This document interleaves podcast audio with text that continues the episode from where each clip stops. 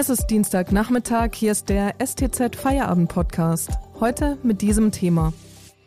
Steigende Infektionszahlen und Osterlockdown. Wer ist schuld an dem Desaster? Am Mikrofon ist Miriam Hesse. Hallo.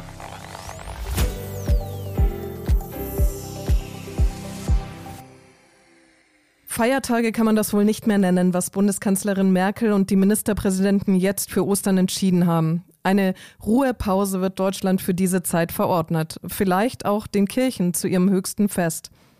Abgesehen vom geplanten Oster-Shutdown bleibt aber das bisherige Regelwerk in Kraft. Heißt eigentlich was genau im Detail und wer oder was ist schuld daran, dass das Land offenbar fast ungebremst in die dritte Welle rast?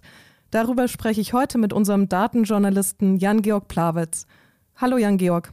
Hallo Miriam. Was sagen denn deine Daten, Jan-Georg? Wie entwickelt sich das Infektionsgeschehen aktuell? Wir gucken uns ja täglich die Infektionszahlen in Baden-Württemberg und auch in Deutschland an und sehen da eben, dass es äh, seit einem Monat, ziemlich genau einem Monat, wieder einen deutlich steigenden Trend gibt. Wir waren mal in Baden-Württemberg bei äh, nur noch knapp über 40 Inzidenz, also Neuinfektionen je 100.000 Einwohner und Woche. Das äh, ist inzwischen leider auf über 100 geklettert, 103. Aktuell in Deutschland sind wir beim Wert von 108. Also wir haben da einen sehr steilen Anstieg hinter uns und sind auch noch mittendrin, der im Grunde so an, die, an den Monat Oktober erinnert, als wir auch von einem äh, relativ niedrigen Wert ziemlich hochgeschossen sind. Das war im Grunde die, die zweite Welle. Und deshalb kann man sagen, sind wir jetzt eigentlich mittendrin in der dritten Welle. Du hast dich jetzt auf Ursachensuche begeben und dazu weitere Daten ausgewertet. Gehen wir mal der Reihe nach vor. Wie ist der Anteil der Politik an dem aktuellen Infektionsgeschehen deinen Erhebungen zufolge? Gut, man, man kann jetzt nicht in, in Punkten oder Zahlen oder, oder anderem Maß ausdrücken, äh, wie viel Prozent jetzt sozusagen welche politische Entscheidung äh, zu Neuinfektionen beiträgt.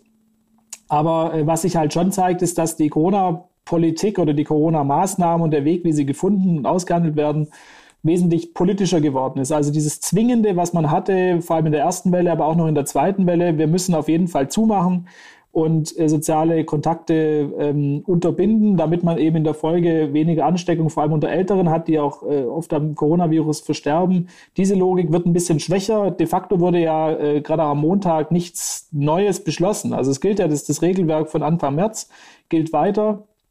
Und ähm, es zeigt sich aber halt leider auch, dass dieses Regelwerk äh, nicht dazu beigetragen hat, die dritte Welle zu verhindern, die ja von Wissenschaftlern und, und Wissenschaftlerinnen schon, schon länger vorhergesagt wurde.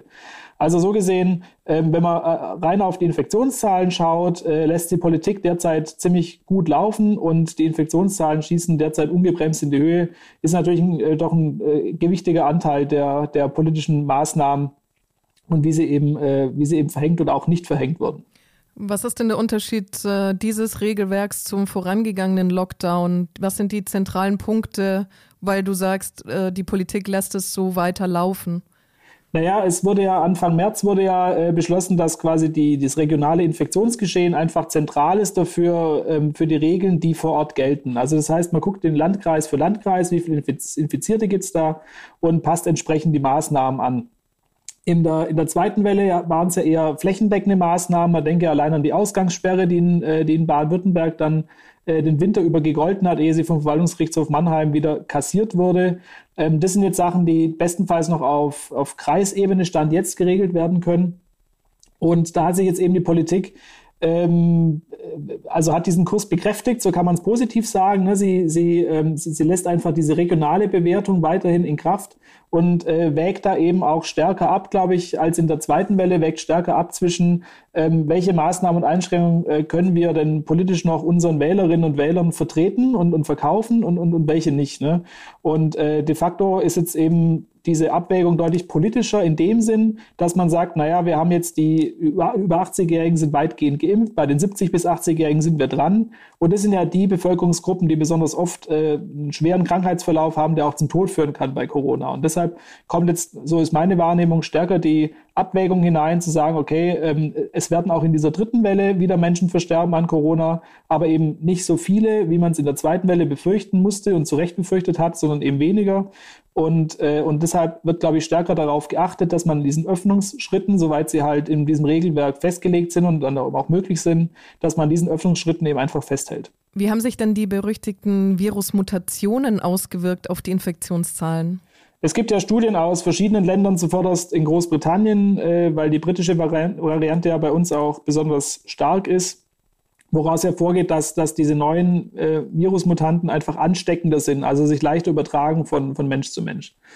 Ähm, die sind natürlich immer sehr abhängig von dem Kontext, in dem sie stattfinden, aber es zeigt sich halt äh, auch jetzt an den Zahlen in, in Deutschland und in Baden-Württemberg, dass es eben so ist. Also mit, mit Ausbreitung der Mutante, wir sind inzwischen bei einem Anteil von über 70 Prozent an den Infektionen. Mit der Ausbreitung der Mutante hat sich eben auch äh, der, die Trend, der Trend bei den Infektionszahlen wieder ge, gewandelt und je mehr Mutante, desto mehr Infektionen. Das ist im Grunde der Zusammenhang, den man feststellen kann. Und äh, diese, diese Mutationen sind einfach ansteckender, sie übertragen sich leichter und entsprechend ähm, sind die halt, weil sie so aggressiv sind, äh, einfach auch natürlich ein ganz wichtiger, vielleicht auch der Hauptgrund dafür, dass die Infektionszahlen wieder ansteigen. Aber auch das muss man dazu sagen, äh, wer, wer keinen anderen Menschen trifft, der kann sich nicht anstecken. Das heißt, äh, neben dem Virus braucht es halt immer noch die Menschen, die sich so verhalten, dass das Virus von Mensch zu Mensch übergehen kann.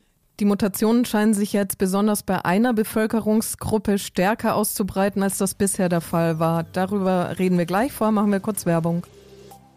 Wenn Ihnen dieser Podcast gefällt, denken Sie daran, ihn auf Spotify oder iTunes zu abonnieren, damit Sie keine Folge mehr verpassen.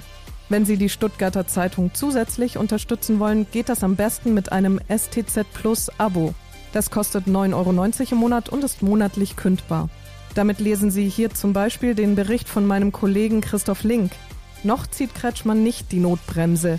Was folgt aus den Beschlüssen auf Bundesebene für die Schulen, Betriebe und Kirchen in Baden-Württemberg? Den Link zum Artikel finden Sie in der Podcast-Beschreibung. Unterstützen Sie Journalismus aus der Region für die Region. Danke. Die Osterferien stehen ja kurz vor der Tür. Ob die Schulen bis dahin überhaupt noch geöffnet bleiben, dazu hat sich Ministerpräsident Kretschmann heute noch nicht ausdrücklich geäußert. Aber Kinder scheinen ja die Mutationen jetzt deutlich stärker weiterzugeben, oder Jan-Georg? Ja, dazu müsste ich äh, tatsächlich äh, Forscher sein und äh, um rauszufinden, ob zum Beispiel die, die, das, die Virusmutanten sich besser an Kinder und Jugendlichen Schleimhäuten festsetzen als bei Erwachsenen. Das weiß ich nicht, ähm, aber der Blick in die Zahlen zeigt eben, dass unter den 0- bis 14-Jährigen tatsächlich der Anteil der Infizierten deutlich angestiegen ist in der letzten Zeit. Und ähm, dass es natürlich mit der Öffnung von, von Kitas und Schulen zu tun hat, liegt zum einen auf der Hand. Zwarer bestätigt es auch Menschen wie Stefan Brockmann, der eben äh, das Referat Gesundheitsschutz und Epidemiologie beim Landesgesundheitsamt Baden-Württemberg leitet. Äh, es ist auch wenig überraschend, weil äh, Schulen und Kitas ja mit das einzige, der einzige Teil der Gesellschaft sind, die tatsächlich weitgehend normal geöffnet haben und, und dass dort eben auch Infektionen stattfinden, kann nicht verwundern. Ob es jetzt gut ist, die Kitas und Schulen offen zu lassen, ist eine, eine ganz klare Bewertungsfrage. Da hat, glaube ich, jeder eine, äh, jeder eine andere Ansicht. Aber tatsächlich tragen gerade Kinder und Jugendliche das, das, Virus, äh, das Virus weiter. Sie werden auch mehr getestet, muss man auch dazu sagen. Ne? Also wir, wir sehen einen deutlichen Anstieg bei den Testzahlen unter Kindern und Jugendlichen. Das heißt, die Wahrscheinlichkeit, dass man bei ihnen eine Infektion feststellt, ähm, steigt natürlich auch ein bisschen.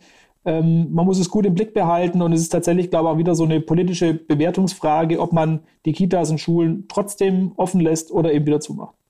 Impfstoff und Schnelltests im großen Stil lassen ja auf sich warten. Was bedeutet das denn für die erwachsenen Infizierten? Inwiefern tragen Sie zu dieser dritten Welle nach deinen Daten bei?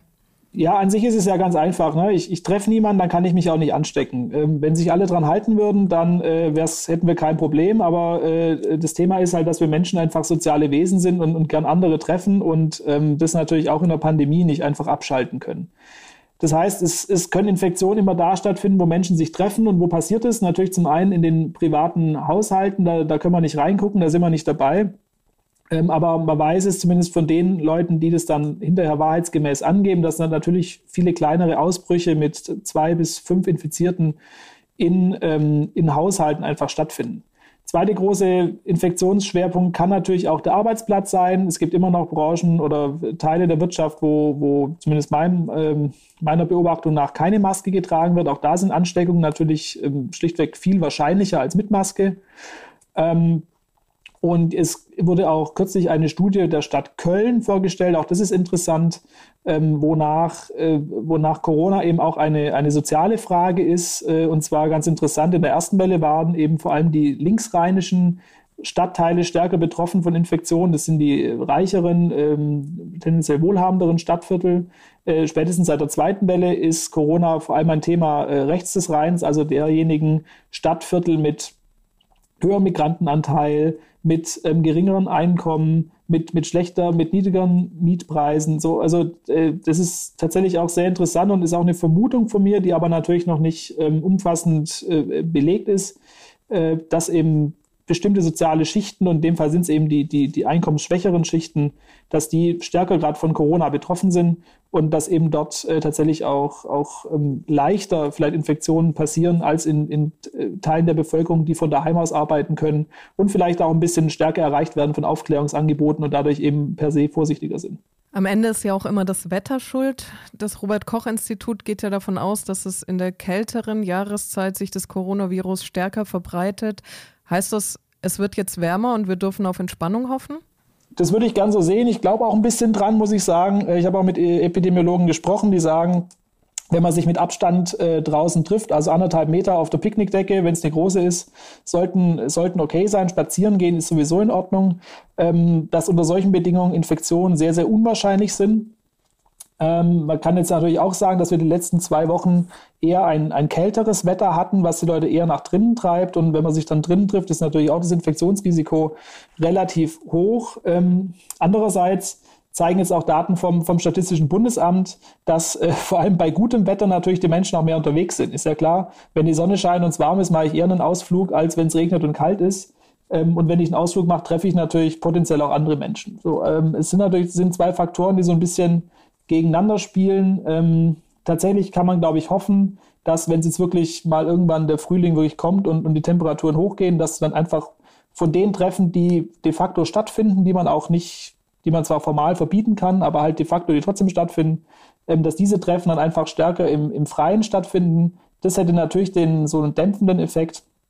Darauf kann man hoffen ähm, zu sagen, dass das Wetter der letzten Wochen zu kalt und zu nass war, als dass man ähm, noch äh, quasi, als dass die, die dritte Welle gebremst äh, werden könnte. Ja, das kann man schon sagen. Ein bisschen war das Wetter, glaube ich, auch in den letzten zwei Wochen schuld äh, daran, dass die Infektionszahlen so stark ansteigen, wie sie es derzeit tun.